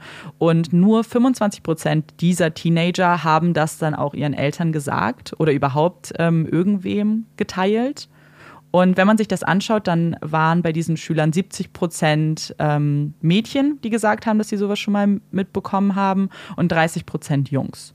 Und der Großteil der Täter ist im Alter zwischen 18 und 55. Und das Alter, das durchschnittliche Alter der Betroffenen ist zwischen 11 und 15. Und dann habe ich noch etwas gelesen, das fand ich extrem und ich glaube, dass das sehr, sehr wahr ist, weil viele Kinder sich dieser Gefahr gar nicht bewusst sind und tatsächlich haben 75 Prozent der befragten Kinder gesagt, sie wären bereit, persönliche Informationen zu teilen im Austausch für Geschenke oder ähnliches. Und äh, 16 Prozent haben sogar gesagt, sie würden dafür auch jemanden im echten Leben, also in der Realität, treffen, obwohl sie die Person nur online kennen. Und 8 Prozent davon haben gesagt, sie haben sogar schon mal jemanden getroffen. Also viele Zahlen jetzt gerade. Aber ich dachte, vielleicht zeigt das nochmal so ein bisschen das Bild. Und es ist eben etwas, was mit diesen Informationen zum Beispiel geht Lauren halt in ganz viele Schulen und klärt immer wieder auf und hat eben die Hoffnung, dass sie dadurch was bewirken kann. Und ja, ich, also wenn ihr euch, wenn euch generell der Fall auch noch interessiert und sie, ähm, dann kurz zu meiner Quelle, ähm, kann ich euch eine Doku, beziehungsweise es ist halt ein Video von BBC empfehlen, das heißt Murder Games. Und da erzählt eben die Familie den ganzen Fall. Man hört die Freunde sprechen, die Mutter, den Vater, auch die Geschwister, die das natürlich auch wahnsinnig getroffen hat. Und ich kann euch das wahnsinnig empfehlen. Es ist sehr, sehr, sehr emotional, aber ein ganz tolles Video zu dem Fall. Ähm, ich finde natürlich erstmal die Zahlen, die du genannt hast, äh, sehr erschreckend, aber natürlich auch wieder irgendwie dann auch nicht überraschend, wenn man sich einfach anguckt, was das einfach für eine gute Plattform halt auch für sowas ist. Mhm. Was ich noch hinzufügen wollte, auch gerade für unsere jüngeren Hörerinnen und Hörer, wenn ihr mal ein Problem habt, egal welcher Art, und ihr geht vielleicht auch zu einer Vertrauensperson, sei es ein Lehrer oder seien es Eltern oder ältere Geschwister, und ihr habt vielleicht auch das Gefühl, dass die Person eure Sorgen nicht ernst nimmt in der Situation, hat das erstmal eigentlich gar nichts mit euch zu tun, sondern kann vielleicht auch damit zu tun haben, dass die Person damit nicht wirklich umgehen kann oder so. Aber das heißt nicht, dass nicht irgendwer anders da draußen eure Probleme ernst nimmt und euch helfen kann, sei es zum Beispiel ein anderer Lehrer oder eine andere Lehrerin oder ein anderer Elternteil, Geschwister, Tante. Also ich glaube, manchmal haben wir ja ähm, das in Fällen schon gehabt, dass Kinder sich vielleicht auch anvertraut haben und dass das vielleicht die erste Reaktion darauf nicht so war. Aber ähm, das wollte ich nur noch mal so sagen. Ja, also manchmal, also falls ihr vielleicht mal an eine erwachsene Person kommt und die das gar nicht ernst nimmt, was ihr erfahrt oder, oder ein Freund oder eine Freundin, die das nicht ernst nimmt und sagt, ihr sollt euch nichts einbilden und ihr sollt euch nicht aufspielen, hat das erstmal nichts mit euch und der Sache zu tun. Also keine Angst haben, verzagen. Ja, absolut. Und euch notfalls einfach noch an eine zweite Person wenden und euch dadurch einfach nicht verunsichern lassen, weil das ist einfach eine Sache, die manchmal einfach passiert. Und ähm, in so einem Zweifel, in so einem Fall, gerade wenn euer Bauchgefühl euch sagt, dass da irgendwas nicht stimmt, dass ihr ein schlechtes Bauchgefühl habt, redet mit Menschen darüber. Und wie gesagt, nur weil eine Person vielleicht gerade auch nicht den Kopf hat oder davon überfordert ist oder selbst nicht weiß, wie man damit umgeht, heißt es nicht, dass nicht andere Erwachsene das auch können. Und es gibt ja auch immer ganz tolle Telefonnummern, wo man anrufen kann und so. Also wollten wir nur noch mal vielleicht hinzufügen, auch lasst euch nicht verunsichern, falls mal auch jemand nicht eure Sorgen ernst nimmt, weil es wird Leute geben, die eure Sorgen ernst nehmen werden. Ja, genau. Also ich glaube, das mit Bauchgefühl beschreibt es eigentlich ganz gut. Ich glaube, man hat da, wenn man ein schlechtes Bauchgefühl mit jemandem hat und sich und das und man sich unwohl fühlt, dann äh, ist es eben super wichtig, darüber zu reden. Und vor allem eine Sache, die ich auch immer wieder in der Recherche gelesen habe, ist, dass die Personen, die eben betroffen sind davon, sich ganz oft schämen. Dass sie ja. das Gefühl haben, wenn sie darauf reingefallen sind, zum Beispiel schon, und ein Video oder ein Foto irgendwas geschickt haben, dass sie sich schämen und dann sich nicht mehr trauen, überhaupt darüber zu reden und dann in diesen Teufelskreis reinkommen und vielleicht noch mehr ja. machen, weil sie dann erpresst werden. Und ihr müsst euch nicht schämen. Wenn sowas schon mal passiert ist, dann ist das, dann kriegt man das alles geregelt und man findet für alles eine ja. Lösung. Und selbst wenn ihr an eine Person geratet, die darauf negativ reagiert, aber es ist auch das Problem der Person, weil die Person vielleicht in dem Moment einfach kognitiv nicht in der Lage ist, damit richtig umzugehen. Aber das Problem seid dann nicht ihr. Wenn ihr ein schlechtes Bauchgefühl habt und gerade wenn ihr irgendwas gemacht habt, wo ihr denkt, das ist ein ganz, ganz großes Problem, dann ist es eigentlich, oder wenn ihr das Gefühl habt, dass da was ist, was was ganz, ganz schlimm ist, das ist eigentlich immer genau der Zeitpunkt, wo es gut tun wird, mit jemandem zu reden. Ja. Und wo es gut ist, wenn jemand zuhört und euch vielleicht auch die Last von den Schultern nimmt. Also, lasst euch gesagt sein von, von uns, es, es wird irgendwen geben und es ist einfach total wichtig, über solche Sachen zu reden, weil niemand, gerade wenn ihr jung seid, ist dafür gemacht, das auch mit sich selbst auszumachen. Ja, total. Und ich glaube, man muss es jetzt keinem sagen, aber offensichtlich, so gerade, ich weiß dass ich bin ja, ich spiele ja selber auch und ich spiele in Servern und ich kenne genug Leute nur online und habe sie auch persönlich noch nicht getroffen, weil ich einfach mit denen spiele. Und es geht natürlich jetzt nicht darum zu sagen, so man kann keine Freundschaften online schließen. Im Gegenteil, ich kenne ganz, ganz viele Leute, die ganz tolle Freunde gefunden haben. Aber, und ich glaube, das geht so ein bisschen Hand in Hand mit jeglichem Konsum online. Also als wir da, unsere erste Folge war ja diese Online-Dating-Folge. Und die Hinweise, die wir damals gegeben haben, kann man jetzt auch eins zu eins übertragen. So, wenn man sich treffen möchte, dann sollte man vorsichtig sein. Man sollte es vielleicht an einem öffentlichen Ort machen. Man sollte Personen, Eltern, Freunden unbedingt sagen, wo man ist. Vielleicht kommt auch jemand mit. Vielleicht macht man es mit mehreren Personen am Anfang. Also all diese Tipps, die man grundsätzlich kennt von anderen Treffen, die gelten hier natürlich auch. Und es ist natürlich nicht ausgeschlossen. Äh, Im Gegenteil, die meiste Zeit sind das ja, äh, findet man dadurch auch wirklich sehr gute Freunde. Und wenn es eine Person ist, die zum Beispiel sagt, dass, also dass, dass es mega uncool ist, da jetzt jemanden mitzunehmen, dann ist das vielleicht auch keine coole Person selbst. Mm, genau. Weil jemand, der Lust hat, mit euch befreundet zu sein, wird es auch akzeptieren, wenn ihr sagt, hey, ich möchte mich erstmal an einem sicheren Ort treffen und ich habe Bock, dass meine große Schwester mitkommt. Hast du damit ein Problem? Wenn die Problem, Person damit ein Problem hat, ist die Person selber wahrscheinlich ja. Weiß ich nicht. Also das spricht für mich halt einfach gegen eine coole Person. Absolut. Und das sehe ich Und auch ähm, das, deswegen, genau, wenn euch irgendwer da irgendein schlechtes Gewissen machen möchte, ja.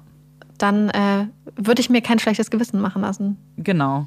Und dann ist es auch voll okay, wenn man äh, so Freundschaften abbricht oder sie online belässt, weil dann hat man immer noch so äh, die gewisse Distanz zumindest. Ja, ähm, und wir reden ja jetzt wirklich über jüngere Leute, aber ich habe mhm. das Gefühl, dass dieses Thema jetzt ja wirklich, und du hast es ja auch schon angesprochen, nicht spezifisch für mhm. junge Leute ist, weil wir haben das ja auch schon so oft gesehen über Sachen, die Freundschaften, die im Internet geschlossen wurden. Wir hatten ja zum Beispiel den Knuddels-Killer, äh, den Knuddels-Mörder, mhm. wo ähm, wo sowas passiert. Und es erinnert mich auch total an diese Geschichten, wo Frauen oder Männer im Internet jemanden kennenlernt und die Person dann möchte, dass sie immer mehr Geld schicken. Ja, stimmt. Dass, dass es irgendein Problem ist. Und das passiert Menschen jeder Altersklasse, dass man ins Internet geht, dass man sich vielleicht auch verliebt. Ja. Dass ähm, man sein Herz verliert an eine Person und dann immer mehr Geld gibt, immer mehr Geld. Und ich glaube, das Problem ist wirklich, dass hier auch ganz stark mit der Scham, wie du gesagt hast, von den Betroffenen gespielt wird, weil man wirklich dann Angst hat und denkt im Nachhinein vielleicht, wie konnte ich das denn glauben? Aber genau darauf ziehen diese Menschen ja bewusst ab und das ist ihre Masche, Leuten dieses Gefühl genau zu vermitteln, dass die Leute Herzklopfen haben und so. Und ich glaube, das ist einfach nur menschlich, da vielleicht dann auch erstmal, vielleicht auch manchmal drauf reinzufallen und ähm, wenn, ja, wenn es nicht eine menschliche Reaktion auch von vielen Menschen wäre, würden diese Menschen diese Maschen ja auch nicht durchziehen. Ne? Ja, genau. Und das ist es eben. Das ist, es ist sowas Menschliches, irgendwie Freundschaft, Liebe und so weiter zu suchen. Und wenn man das Gefühl hat, man hat sie, dann akzeptiert man wahrscheinlich Dinge auch, die man vielleicht sonst in so einem ganz ja. rationalen Verhältnis nicht machen würde. Und alles das, Freundschaft, Liebe, ist ja emotional gesteuert, ganz viel. Ja. Das heißt, äh, da ist, es gibt einfach keinen Grund, sich zu schämen, aber äh, wichtig ist es, dass man dann irgendwann vielleicht wirklich mit jemandem darüber spricht, wenn man das Gefühl hat, wenn man ein schlechtes Bauchgefühl hat dann. Ja, und ich frage mich auch so ein bisschen, weil wir haben ja jetzt aktuell so eine sehr, sehr ich sag mal, einzigartige Situation in der Gesellschaft, dass halt, beziehungsweise jetzt wahrscheinlich wieder, viele Kontakte eingeschränkt werden und mhm. viel Leben halt auch online stattfindet und sehr viele Menschen sehr, sehr, sehr, sehr einsam sind und äh, eine ja. verzweifelte Einsamkeit. Ähm, und deswegen, also frage ich mich, das würde mich total interessieren, ob das wahrscheinlich bestimmt auch solche Verbrechen auch nochmal fördert. Ganz sicher. Dass, ähm, und ob da ich, vielleicht, es wäre ja cool, wenn bestimmt werden irgendwann mal Zahlen erhoben, wie sich solche Sachen entwickelt haben, weil ich kann mir vorstellen, dass es da einen ganz, ganz starken Anstieg aktuell einfach gibt. Das glaube ich auch. Also davon bin ich fast überzeugt, weil wenn ich mir selber so in meinen Freundeskreis gucke, wie viel mehr man online gemacht hat, mit Menschen auch, die man nicht kannte sonst so, mhm. und dass man dann vielleicht eher dann geneigt ist, sobald es sich dann wieder entspannt, das ins reale Leben zu holen ähm, und dass Leute genau das ausnutzen, diese, diese ja, Abgeschiedenheit so ein bisschen, die man spürt. Also ja. ich bin fast sicher, dass das. Und dieser Among Us-Hype ja. ja. auch. Das, es, gibt, es gibt einfach so viele, oder, oder wahrscheinlich sogar Animal Crossing, ich weiß es nicht, aber es gibt ja aktuell so viele Möglichkeiten und Plattformen eigentlich, wo sowas ja auch theoretisch dann stattfindet. Ja, kann. zum Beispiel ein ganz bekannter Server ist ja Discord. Also ich bin sicher, dass viel im Discord bekannt ist. Das ist ja genau das, was wir heute im Fall kennengelernt haben. So, das ist eine, eine Plattform, wo super viele hunderte Menschen, tausende Menschen untereinander kommunizieren und das kann und keiner kann das überwachen im Großganzen. Und ich glaube, dass ganz viel, weil Twitch ja auch super groß jetzt auch geworden ist. Ja. Also es war, es gibt es ja auch schon super, super lange, aber ich glaube, dass ähm, die Pandemie da auch mehr Leute zu Twitch geholt hat. Das sieht man ja auch bei einzelnen Streamern, wie extrem die gewachsen sind dadurch. Gerade durch so Spiele wie Among Us zum Beispiel. Und diese, wer, wer sich so in Servern aufhält, der weiß einfach, für was für immense Zahlen an Mitgliedern die zum Teil haben. Und das kann eben dann schnell ausgenutzt werden. Und ich glaube, dass deswegen wollte ich diesen Fall auch machen, weil ich das Gefühl hatte, es ist so ein Thema, was ich total wichtig finde. Und gerade, ja. ähm, und wie du gesagt hast, ich finde bei Kindern natürlich, da hast du noch eine, eine ganz, ähm, ganz andere Zielgruppe, aber das kann tatsächlich jedem passieren. Und deswegen finde ich es eigentlich diesen so, ist, so, ich wollte was zu Grooming sagen, weil Lauren das eben sehr wichtig ist, dass dieser Begriff auch ja. genutzt wird in dem Zusammenhang mit Braxmord, aber an sich ist das halt ein ganz anderes also es geht noch viel tiefer gehend, weil es eben nicht nur Kinder betrifft und nicht nur so sexuelle Handlungen, weißt du? Ich habe das Gefühl, es könnte, es, es kann auch in ganz andere Richtungen gehen. Es können auch einfach wirklich böswillige Menschen da sein, die wirklich keine guten Absichten haben. Und das kann, sexuell ist das eine, aber wie du wie auch gesagt hast, zum Beispiel Geld kann auch eine andere Motivation sein. Und ich glaube, da ist, kann man auch eine endlos lange Liste führen an möglichen Gründen. Ja, weil ich auch das Gefühl habe, dass es einfach auch oft neben diesem Endziel einfach auch ein bisschen um Kontrolle einfach geht. Ja, genau. Und dass das vielleicht für manche Menschen auch so ein Nervenkitzel ist. Ja, Aber ich finde es interessant, weil ja auch gerade bei Grooming, ähm, zumindest im englischsprachigen Raum, ja auch diese Sache besteht, zum Beispiel junge Menschen in die mhm. Prostitution zu drängen, ja, beziehungsweise sie dahin zu groomen, dass sie äh, quasi dann prostituiert werden durch beispielsweise Zuhälter und so. Oder ähm, sowas gibt es ja, ja, auch immer wieder. Also ich ja. weiß, ich habe das Gefühl, Menschenhandel das im, auch tatsächlich. Genau, also ich habe das Gefühl, dass das dass das im englischsprachigen Raum auch viel mehr noch präsent ist, dass es da dieses Grooming gerade von Minderjährigen gibt in diese Richtung. Ja. Und ähm, ja. Ja, total. Ja, ich finde es ich find's super interessant, weil der Fall, den ich äh, für nächste Woche recherchiert habe, ähm, eventuell, also deswegen yeah. vor dieser Folge bin ich total gespannt jetzt, was du sagst zum, zum Fall nächste Woche, weil es was ganz anderes ist, aber mir jetzt einfach gerade noch so ein paar, ja. nicht mal Parallelen, aber so ein paar Verbindungspunkte irgendwie aufgefallen sind. Und das ja. finde ich jetzt, jetzt bin ich doppelt gespannt auf nächste Woche. Mm, ich auch. Bin sehr gespannt. Du weißt gar nichts, ne? Nee, bin sehr gespannt, was ihr zu dem Fall sagt. Wir verlinken euch, also ich verlinke euch die Doku. Ihr braucht übrigens einen VPN, um das zu gucken. Ähm, BBC ist ja immer nur für UK zugänglich. Ähm, und aber ich würde, wenn ihr eh einen VPN habt oder wenn ihr eh mal überlegt habt, ich würde es euch wahnsinnig ans Herz legen. Es ist so unfassbar schön gemacht und so emotional. Ich habe ein paar Tränchen vergossen am Ende, weil man natürlich auch sehr viele Bilder von Brack sieht und von seiner Familie und dieser ganzen Dynamik und eben von diesen Freunden, die auch diese Schuldgefühle zeigen. Und das ist so herzzerreißend und ja, empfehle ich euch sehr, da mal reinzugucken. Und noch ein paar andere Links dann zu dem Video und so weiter verlinken wir euch auch. Und damit wir vielleicht ein kleines bisschen aufatmen können, kommt hier unsere Puppy Break. Yay! So, ich bin ja jetzt wieder mit der Puppy Break dran und ich habe heute keine Puppy Break, sondern eine Kitty Break mal wieder, weil ich diesen Fakt gelesen habe und ihn so amüsant fand und irgendwie habe ich das Gefühl, er hat auch eine kleine Verbindung zu True Crime. Auf jeden Fall historisch interessant. Disclaimer vorweg. Ich habe diesen Fakt im Internet gefunden und auf der einen Internetseite war auch eine Quelle für diesen Fakt verlinkt. Und zwar ist es die ähm, Zeitung Montreal Gazette aus, vom 26. Mai 1964, die berichtet hat, dass eine Woche vorher eine niederländische Zeitung von einer sehr spannenden Entdeckung in der niederländischen Botschaft in Russland, also in Moskau, berichtet hat. Und zwar berichtet die Gazette, dass es in der Botschaft zwei siamesische Katzen gab. Und die Katzen hätten wohl eigentlich immer in dem Arbeitszimmer des Botschafters ähm, geschlafen, bis sie dann irgendwann einmal quasi so wach geworden sind und äh, sich seltsam verhalten haben. Und als die Botschaftsmitarbeiter dann dem seltsamen Verhalten auf den Grund gehen wollten, haben sie kleine Wanzen gefunden. Das heißt, die Katzen haben wohl immer gehört, wenn die Wanzen angesprungen sind, weil, also wir kennen das ja auch, Mikrofone haben ja schon so einen leichten Ton. Und dann äh, haben die Katzen darauf reagiert. Angeblich haben die Mitarbeiterinnen und Mitarbeiter der niederländischen Botschaft die Wanzen nicht entfernt und stattdessen dann immer so Fake-Gespräche in der Nähe der Wanzen aufzeichnen lassen. Wie gesagt, in der Zeitung stand, dass die niederländische Zeitung das berichtet hat, dass die Botschaft das aber noch nicht bestätigt hat. Aber ich habe mal ein bisschen weiter geguckt. In den 60er Jahren und in den 70er Jahren und auch danach gab es sehr oft äh, Wanzenfunde in verschiedenen Botschaften. Also kann ich mir gut vorstellen, dass das vielleicht tatsächlich stimmt. Das finde ich ja interessant. Also. Ja. Hä, dann wurden die so Ich habe auch erst gedacht, so seltsam und mhm. habe auch versucht, dann noch mehr rauszufinden. Aber es ist halt einmal diese digitalisierte Ausgabe von der Montreal Gazette, wo das drin steht. Ansonsten ist es halt nur so bei Facebook äh, Posts mhm. und so.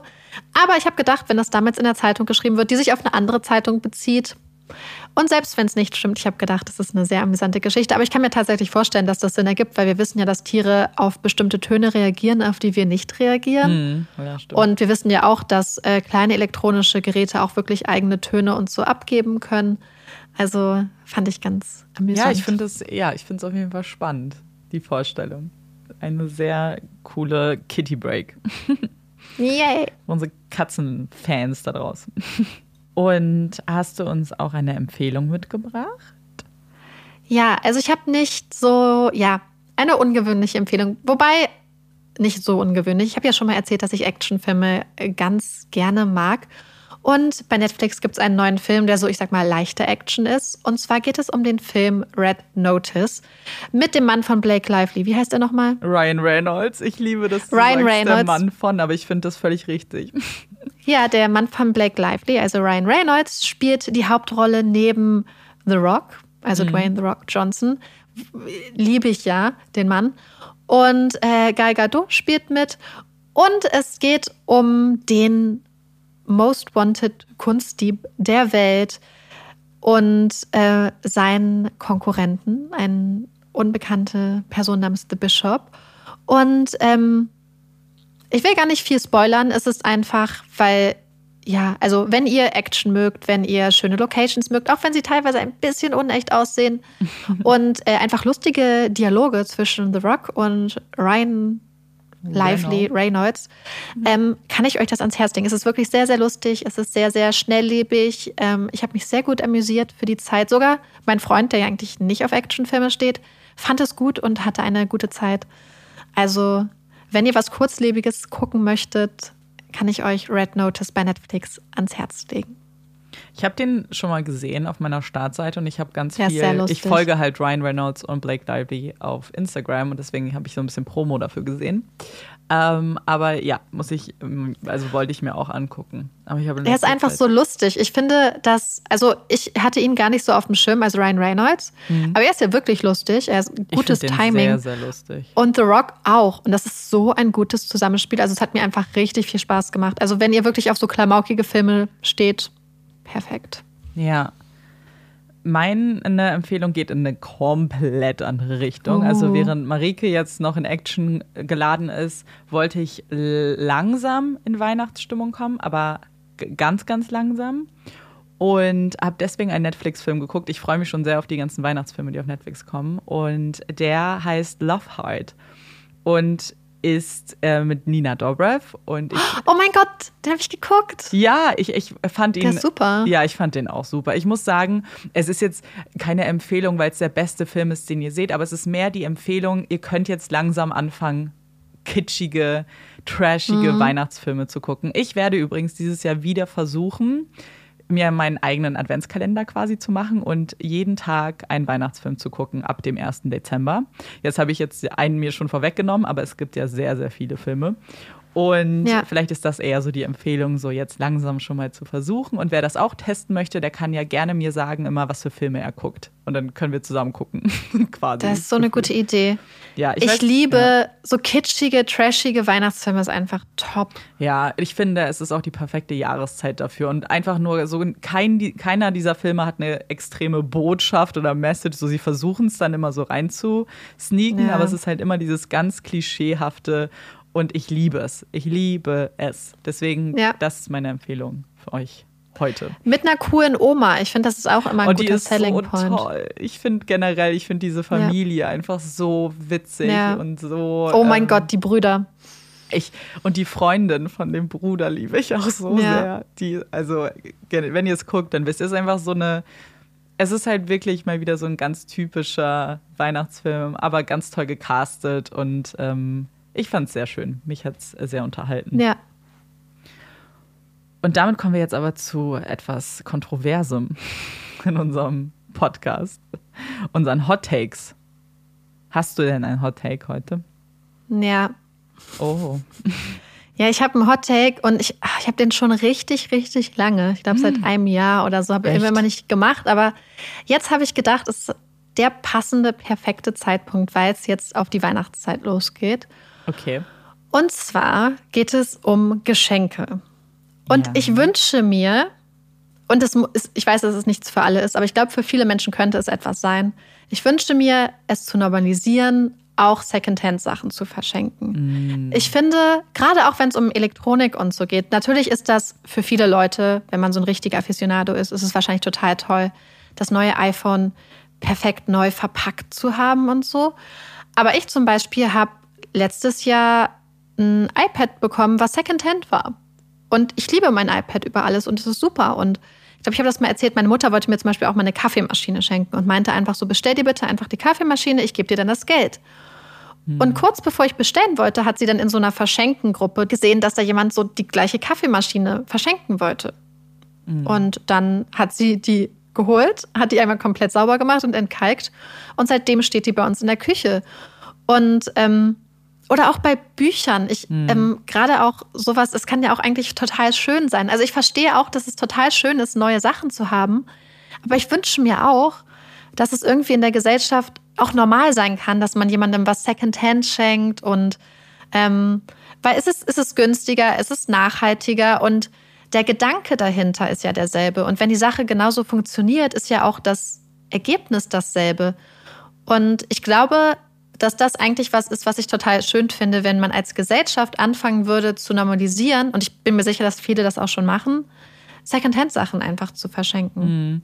Ich glaube, es ist halt so ein bisschen, was du sagst. Ich glaube mehr diese Kommunikation, dass es okay ist. Weil ich glaube, ganz viele, die sonst vielleicht eher Secondhand einkaufen, zögern dann bei Geschenken, weil sie das Gefühl haben, naja, wie kommt das ja. bei der anderen Person an? Aber wenn alle erstmal so eine, so eine Akzeptanz davon hätten und einfach sagen, also, und ich glaube, dass viele das auch haben. Also ich kann mir gar nicht vorstellen, dass jemand erwartet, immer neue Sachen zu schenken. Also vielleicht, aber wenn ich jetzt an mich und so an meine Freunde und Familie ja. denke, ich glaube, keiner von denen würde wirklich aktiv sagen, oh mein Gott, das will ich nicht. Aber in meinem Kopf denke ich natürlich, oh nein, ja. aber was, wenn sie es doch doof finden? Oder was ist, wenn dann jemand äh, keine Ahnung, weiß ich nicht, das Buch doch neu haben wollte. Gerade bei Büchern finde ich es halt, also da kommt es natürlich auf den Zustand an, aber es gibt so krass gute gebrauchte Bücher bei denen ja. du es halt kaum sehen kannst, dass die, manchmal wurden sie ja nicht o mal gelesen. So, Oder du. selbst wenn man es sieht, weil ich finde, manchmal ja. von manchen Büchern gibt es zum Beispiel auch alte Ausgaben, die so schön sind. Ja, total. So, muss nicht unbedingt antiquariatsalt sein, aber ich finde, manchmal hat das auch total was. Ich meine, was ich natürlich auch, wovon ich auch Riesenfan bin, ich weiß, dass du davon auch größter Fan bist, ist zum Beispiel auch kleinere Läden zu unterstützen, zum Beispiel über Plattformen wie Etsy oder so, wo man direkt von kleineren Anbietern Sachen kaufen kann. Ist auch mega, mega cool. Ähm, aber wenn man es vielleicht gerade auch so was Elektronisches möchte oder so, ich habe das Gefühl, dass manchmal Menschen Angst haben, gerade bei Elektronik oder zum Beispiel auch Schmuck, aber genau da gibt es oft total tolle Angebote, vielleicht auch die Secondhand sind. Und ähm, weil manchmal findet man bei eBay auch Sachen, die quasi Secondhand sind, aber fast noch eingepackt sind. Ich habe auch mal was verkauft, was ich einmal bekommen hatte, nicht gebraucht habe und dann habe ich es einfach direkt weiterverkauft. Und mhm. ähm, manchmal kann man da, glaube ich, echt richtig gute äh, Schnäppchen machen und ja. ja. Deswegen, ich, ich wünsche mir das einfach so, dass man sich, ähm, vielleicht kann man ja auch einfach drüber reden und vielleicht gibt es ja Leute, die sich darüber freuen. Und ich denke, es gibt auch Leute, für die das absolut nichts ist. Und da muss man sie ja dann auch nicht zu ihrem Glück zwingen, weil es für sie kein Glück ist. Ja, natürlich. Aber ich glaube, grundsätzlich wäre es total cool eigentlich für die Gesellschaft, weil es einfach so viele Sachen gibt, sei es Kleidung, Elektronik, jedes Jahr, die irgendwie auf dem, im Schrank einfach landet und nie wieder benutzt wird oder die mhm. einfach weggeworfen wird und vor allem, ich, wie du sagst, so, man muss es ja dann nicht machen. Und ich glaube, vielleicht hat es auch mit manchen so ein bisschen damit zu tun, wenn, wenn du natürlich zum Beispiel Personen hast, bei denen du nicht sicher bist, was du ihnen schenken kannst, ja. dann willst du natürlich immer noch das Gefühl haben, ah, er kann es noch zurückgeben oder vielleicht umtauschen. Ja, das hast du natürlich bei gebrauchten Sachen nicht, nicht wirklich. Also äh, schreibt mal, vielleicht macht ihr das ja schon seit Jahren. Ich bin mir sicher, dass es ganz viele Leute gibt, die das auch genauso schon seit Jahren machen. Ja, äh, schreibt bestimmt. mal und vielleicht habt ihr ja schon mal was total Tolles bekommen. Ich zum Beispiel habe noch eine andere Sache, die ich Secondhand mal bekommen habe. Äh, unser eines, ähm, ein paar Sachen für den Podcast, für die mm. Aufnahme. Ja, mhm. stimmt. Mhm. Weil die nämlich manchmal Sachen dann, die einfach einfach 800 Euro kosten und wenn man sie gebraucht kauft, sind es dann nur noch 400 oder 300 oder so und das ist einfach richtig gut. Ja, gerade bei Technik, also man muss dann schon sagen, es ist einfach so teuer, dass du wirklich dir bei jedem, jedem 50er, den du sparen könntest, macht schon einen Riesenunterschied. Ja. Also, äh, mein Hotel geht gar nicht in Weihnachtsrichtung. Vielleicht hätte ich mir auch mal was überlegen sollen, was zu Weihnachten passt. Aber jetzt auf die Schnelle fällt mir an. Das ist auch ein Hottake, den ich länger habe. Und ähm, ich, ich muss denn jetzt, ich bin da auch zu unkreativ, mir jetzt was anderes zu überlegen. Und ich weiß, dass ich dir Marike schon mal gesagt habe. Und ich glaube, du hast gesagt, das ist gar kein Hottake, aber es ist mir jetzt egal. Oh, ich bin gespannt. und zwar finde ich, äh, dass halbtrockener Wein der beste Wein ist egal welche Sorte. Ich finde halbtrocken oh, das ist, immer das ist schon. Doch, ne? Okay, dann ist ja, ja. ich finde nämlich auch, weil und vor allem man merkt da, ich finde man merkt es, dass das ähm, ein kontroverser Hottake ist, weil wenn man mal versucht halbtrockenen Wein irgendwo zu finden, gerade in mhm. Restaurants, mhm. ähm, aber auch wenn du jetzt bei deinem Supermarkt deines Vertrauens bist, dann gibt es davon immer am wenigsten. So, es gibt immer, mhm. beziehungsweise lieblich ist, glaube ich, noch seltener, aber es gibt immer am meisten trockene Weine. Und im Restaurant gibt es ganz selten, also gibt es fast nie irgendwie halbtrockene Weine. Und, hm. aber ich finde den immer besser. Ich bin halt nicht so, das ist halt, ich meine, der, der, Begriff sagt es ja schon. Ich mag halt einfach dieses ganz staubtrockene halt irgendwie nicht. Ich mag gerne, wenn er noch so halb, so Wobei, leicht angesüßt ist ich finde, ich glaube, man muss zwischen staubtrocken und süß unterscheiden, mhm. weil, ähm, also ich mag zum Beispiel so liebliche Weine auch total, wenn es zu manchen Sachen finde ich, passt das einfach total gut. Aber ähm, zum Beispiel trocken, wenn du dann halt die richtige Art von Wein hast, ist, kann trocken ja trotzdem so frisch sein und spritzig, ja, sage ich mal, ja. irgendwie. Und zum Beispiel mein aller Lieblingswein, der auch in meiner ähm, Budgetklasse ist. Das ist ein Wein, den wir einfach an einem Ort, wo ich immer gearbeitet habe, immer ganz oft ausgeschenkt haben. Das war halt ein, ähm, ein trockener Wein, wo, mhm. wo ich vorher gedacht habe, das ist voll nichts, aber der war immer, immer total leicht und schön und ähm, hat gut geschmeckt irgendwie. Ja, ich, ich glaube, also offensichtlich gibt es trockene Weine, die ich auch richtig gut finde und die ich auch gerne mhm. trinke. Mhm. Aber ich habe tatsächlich festgestellt, dass die, die Trefferquote, also so mein Geschmacktrefferquote, bei halbtrocken sehr viel wahrscheinlicher ist, dass ich den mhm. mag, als bei trockenen. Da bin ich dann, also ich weiß nicht. Und ich meine, ihr werdet das, wie ich die Sachen erzähle, festgestellt haben, dass ich kein besonderer äh, Weinkenner bin. da müsst, müsst ihr mir nicht sagen. Ähm, das weiß ich.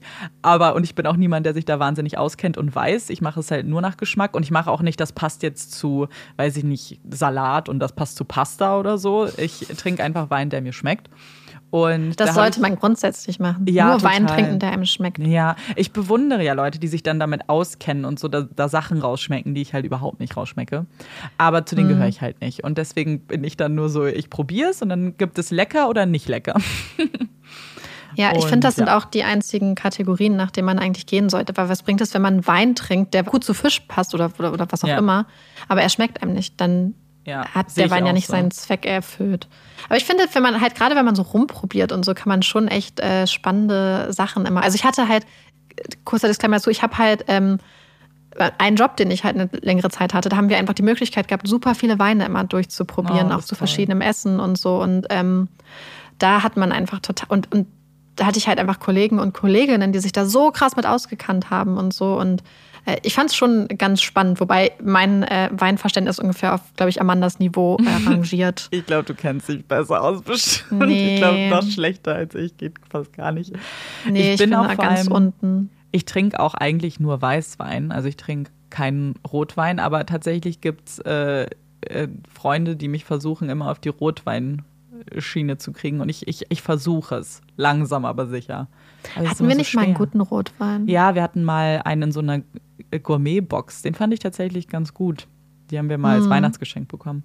Und Ja. die war, den fand ich tatsächlich ganz gut und witzig. Oh, es war so lustig, vor ein paar Wochen, ähm, beziehungsweise Monaten ist es wahrscheinlich jetzt schon, hat ähm, eine Freundin von mir so geschrieben: so, oh mein Gott, sie hat so einen tollen Wein getrunken und lass uns doch mal abends treffen. Und dann, und es war ein Rotwein und ich musste den zeigen. Und es war so witzig, weil sie an dem Tag drei unterschiedliche Reves aufgesucht hat, weil es halt eine Rewe-Marke war und den nicht bekommen hat. Der war überall ausverkauft und dann konnte sie mir den nicht zeigen und dann haben wir einen anderen getrunken und der war auch gut. Aber das fand ich ein bisschen lustig, weil sie den so angepriesen hat. Sie meint, das ist der beste Rotwein, den sie jemals getrunken hab, hat. Oh Mann, jetzt mit dem, ja, auch spannend. Hast du den seitdem probiert? Nee, bis jetzt noch nicht. Eigentlich muss sie noch mal fragen, dass sie mir das Foto schicken soll, weil dann meinte sie nämlich, ihre Mitbewohnerin hat ihr gesagt, dass der auf Instagram rumging, so als der Wein und wahrscheinlich sind deswegen alle Ah. und, und an dem Tag war der halt auch noch im Angebot. Das heißt, die Leute sind dann Ja, dann wahrscheinlich wird der ausverkauft. Aber ich wusste sein. gar nicht, dass es Instagram und Instagram Fame Weine gibt. Aber ich glaube, es gibt manchmal so Produkte. Also neulich, manchmal ist es, glaube ich, auch Zufall, aber ich weiß, dass manchmal, wenn Leute ja Sachen empfehlen und dann gehst du, also nicht, Ja. das wäre jetzt schon recht lange nicht mehr irgendwie in der Drogerie, aber ähm, wenn du dann vor Ort bist, dass die Sachen manchmal einfach ausverkauft sind. Das ist ganz, ganz schlimm, wenn ihr auf TikTok seid und dann gibt es irgendwelche Make-up-Sachen, die boomen, könnt ihr vergessen. Die findet ihr wochenlang nicht mehr. Das ist, Ja. alle rennen dann los und kaufen Oh, sich die ja. Mascara oder was auch immer. Und ich weiß, dass das immer richtig schwer ist. richtig sad. ja, richtig hart. Also ich bin gespannt, was ihr sagt, was ihr, wenn ihr Wein trinkt, was ihr bevorzugt und Ja. wie ihr zu Geschenken steht, was ihr schon mal vielleicht auch verschenkt oder geschenkt bekommen habt, was Secondhand war. Könnt uns ja mal ein paar Nachrichten schicken, dann ist das Inspiration für Geschenke. und ja, ich glaube, dann war es das aber. Ich muss Ja, die wir Folge hoffen- schneiden. Amanda muss die Folge schneiden. Wir müssen es erstmal so hinkriegen, dass sie überhaupt zwei Tonspuren hat zum Schneiden. Ja, es ist Also drückt alles- uns die Daumen. Ja, es Beziehungsweise, wenn ihr es hört, ist es eh schon zu spät. Dann hat es geklappt. Genau, wenn ihr es hört, hat's geklappt. wenn ihr das hier nicht hört, hat's nicht geklappt. genau, aber wir sind sehr optimistisch jetzt gerade und wir hoffen, euch hat die Folge gefallen und ihr hört uns auch beim nächsten Mal wieder zu. Ich bin Amanda Ich bin Marike. Und das ist Puppies in Crime. Tschüss!